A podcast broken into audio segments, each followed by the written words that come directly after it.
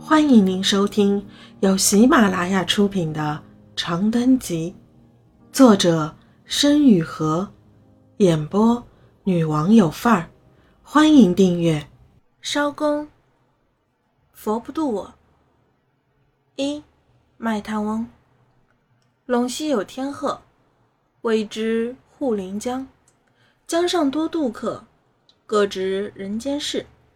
我渡江的那一天。是个层云滚滚的阴日，老艄公撑着船蒿，叼着烟饼，为我讲述了那些来往渡客的故事。那天也是个阴天，江上的水鸟腾得跃起，在水面上掀起成串涟漪。我在船上望着隐藏于暮霭中的一轮红日，记下了他口中那些人和那些事，心中满是说不清的酸涩味道。我把这些故事整理成集，希望故事里的人们能够获得安宁。第一个故事关于一个卖炭翁。邢老汉是土生土长的陇西人，自幼混迹山野间，山中久旱，庄稼难种，村民只能靠砍伐树木以土法制炭为生。邢老汉独身四十余年，在人生的第四十个三年头，终于遇到了自己喜欢的人。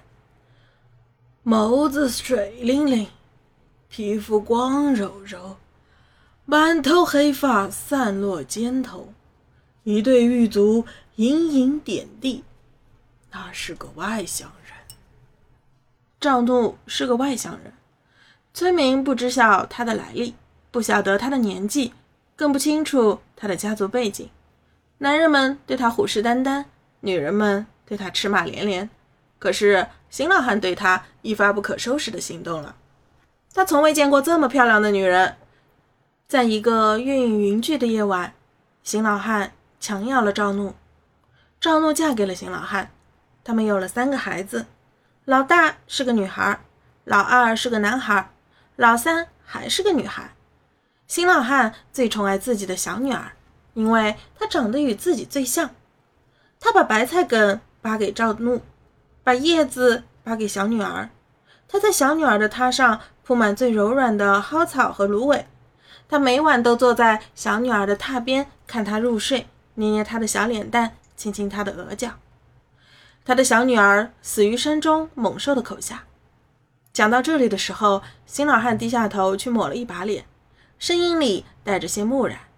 他责怪赵怒没有看好孩子，一怒之下将他打了一顿。谁料赵怒的后颈磕到桌角，美人像朵风中的蒲草一样，一吹便散了。赵怒被他打死了。以下失去妻子和孩子的邢老汉万念俱灰，可为了大女儿和儿子的生计，他仍得奔波卖炭。山间远离闹市，缺少市集，制好的炭无处可售，而前往县城的山路被护林江所拦。邢老汉必须渡江，艄公的小船每天只渡两趟，上午一趟，夜里一趟。一担粗炭能卖三吊钱，一趟过江费则要一吊钱。邢老汉老了，一次最多只能带五担炭在身上。如艄公所说，邢老汉渡江的那天是个阴天，那日的船上坐了五个人，除了卖炭翁外，还有一个三口之家。和一位做书生打扮的青年，天阴欲雨，没过多久，江面上便激起层层水花，大雨倾盆而下，小舟摇摇晃晃，艄公尽全力撑着船，船上的渡客自顾不暇，邢老汉紧紧护着他的炭，雨太大了，小舟在江上随风漂泊，几乎倾翻，卖炭翁的炭被大雨打湿了大半，他的浑身湿透。却仍然不松手，如护珍宝一般抱着他脏兮兮的一兜子炭。过了半个时辰，江上的雨终于停了。好冷！三口之家中的那个孩子坐在母亲的怀里，打着哆嗦，小手紧紧抓着母亲的衣襟，嘴唇青白干裂。孩子的父亲连连叹气，用单薄的身躯护住妻儿，可自己也一阵阵的发抖。书生静静地坐在一旁打理自己的衣裳，并不吭声。卖炭翁缓缓抬起眼皮，盯着那个孩子看了很久，他的眼眶渐渐湿润。你看什么看？孩子的父亲注意到邢老汉的目光，警惕地扭过脸瞪他一眼。邢老汉摇了摇头，指一指怀中的炭，连同火折子一起递了两块出去。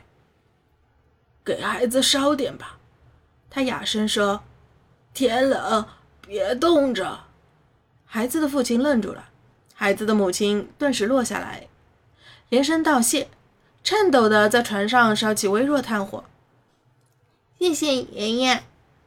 孩子嫩声嫩气地对新老汉道谢，脏兮兮的脸上绽出一个灿烂的笑容。新老汉咧开了嘴，满是皱纹的脸上也转出一个灿烂的苦涩的笑容。后来，小船靠岸，新老汉背着他所剩无几的炭，跌跌撞撞地下了船。